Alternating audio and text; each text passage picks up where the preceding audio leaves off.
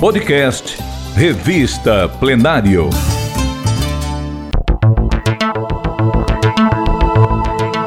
Ouça agora a reportagem A Arte Milenar da Olaria, publicada pela Revista Plenário na edição de julho e agosto de 2019. Texto e narração de Didio Lopes.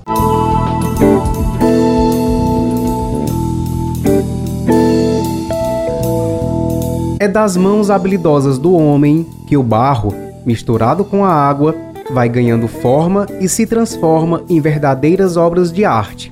É através dessa arte milenar que os oleiros moldam manualmente a matéria-prima para produzir vasos, panelas e objetos de decoração dos mais diversos tipos e tamanhos. Num primeiro olhar, pode parecer um lugar feio e sem beleza alguma mas é difícil entrar em uma olaria e não se deixar seduzir pela magia do barro. Oleiro é uma das mais antigas profissões do mundo, e as peças, que nas mãos desses artesãos se transformam em obras de artes, resultam da união dos quatro elementos primais da natureza: terra, fogo, água e ar. Com destreza, criatividade, habilidade e paciência, o oleiro molda o barro com água no torno, uma roda giratória onde é colocado barro e em poucos minutos a peça toma forma. Após a modelagem, as peças são expostas ao vento para secagem e depois queimadas em um forno, com temperaturas que podem chegar a mais de 700 graus, tornando-as resistentes. Todo esse processo pode levar até 20 dias. Em Messejana, o trabalho dos oleiros resiste ao tempo e à dificuldade de encontrar quem queira trabalhar no ofício. A olaria de Heitor Nunes Mendes é especialista na fabricação de vasos para jardins, moringas e cofres. Trabalhando há mais de 33 anos na região metropolitana de Fortaleza, ele conta com orgulho que herdou o ofício do pai, lá no interior do Ceará, em Limoeiro do Norte. A curiosidade em saber como eram feitos os filtros de barro, bastante comuns nas casas do interior, estimulou o também oleiro Francisco Alves Silva a se dedicar à tarefa. A paixão pela modelagem no barro fez com que, aos 18 anos, também deixasse a cidade natal, Limoeiro do Norte, para trabalhar na capital. Francisco revela que fez do barro a sua vida e confessa ter muito orgulho do produto com que trabalha. A evolução da tecnologia permitiu que os antigos tornos manuais, movidos com a força da perna do oleiro, fossem substituídos por motores. Mas é com habilidade e destreza nas mãos que o profissional vai moldando cada peça. Ser oleiro não tem muito mistério. No entanto, é preciso dedicação e botar a mão na massa para poder criar as peças, revela Raimundo Nonato Alves, oleiro e irmão de Francisco. Da mesma forma que o irmão, ele largou a vida em sua cidade natal para seguir a profissão em Messejana. Além de Francisco e Raimundo, a olaria de Heitor conta com mais quatro funcionários.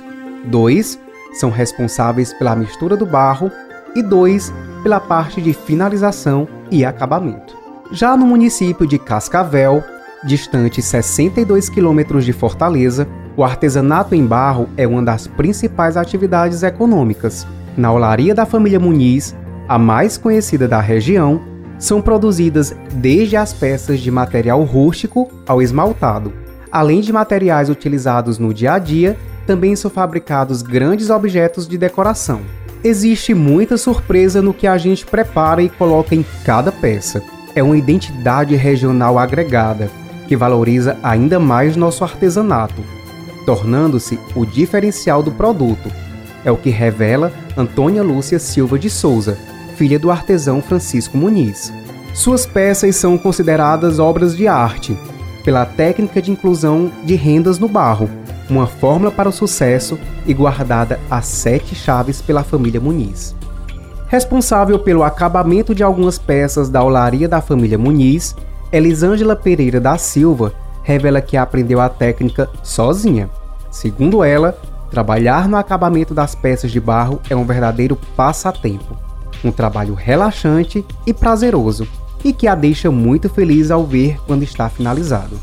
Para Josenir Muniz Ribeiro, que também trabalha no acabamento de peças, a preocupação é poder repassar o conhecimento para os jovens da região. Ele teme que a profissão possa ser extinta, por conta da falta de interesse dos jovens em aprender o ofício. Os jovens de hoje buscam estudar, fazer faculdade e não se interessam nesse tipo de trabalho, comenta Josenir. De acordo com o presidente da Associação Comunitária da Moita Redonda e Círculo Vizinho, de Cascavel, Francisco Otávio Alves Dantas, a lista de dificuldades enfrentadas pelas olarias é extensa. Para ele, a falta de apoio dos governantes em levar o material para divulgação fora do estado é um dos grandes problemas, pois o oleiro não possui recursos para pagar preços altos e expor suas peças em feiras e exposições. Além disso, ele pontua que a carência da mão de obra qualificada também tem se tornado um fator que pode levar à extinção da profissão.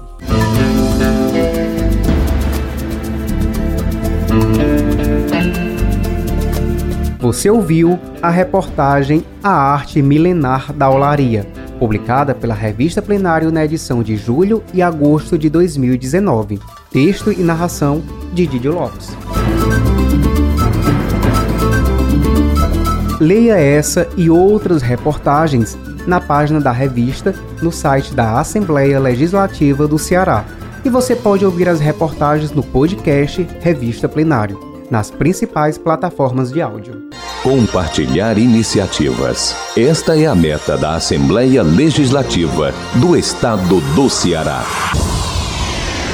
Rádio FM Assembleia 96,7. Com você no centro das discussões.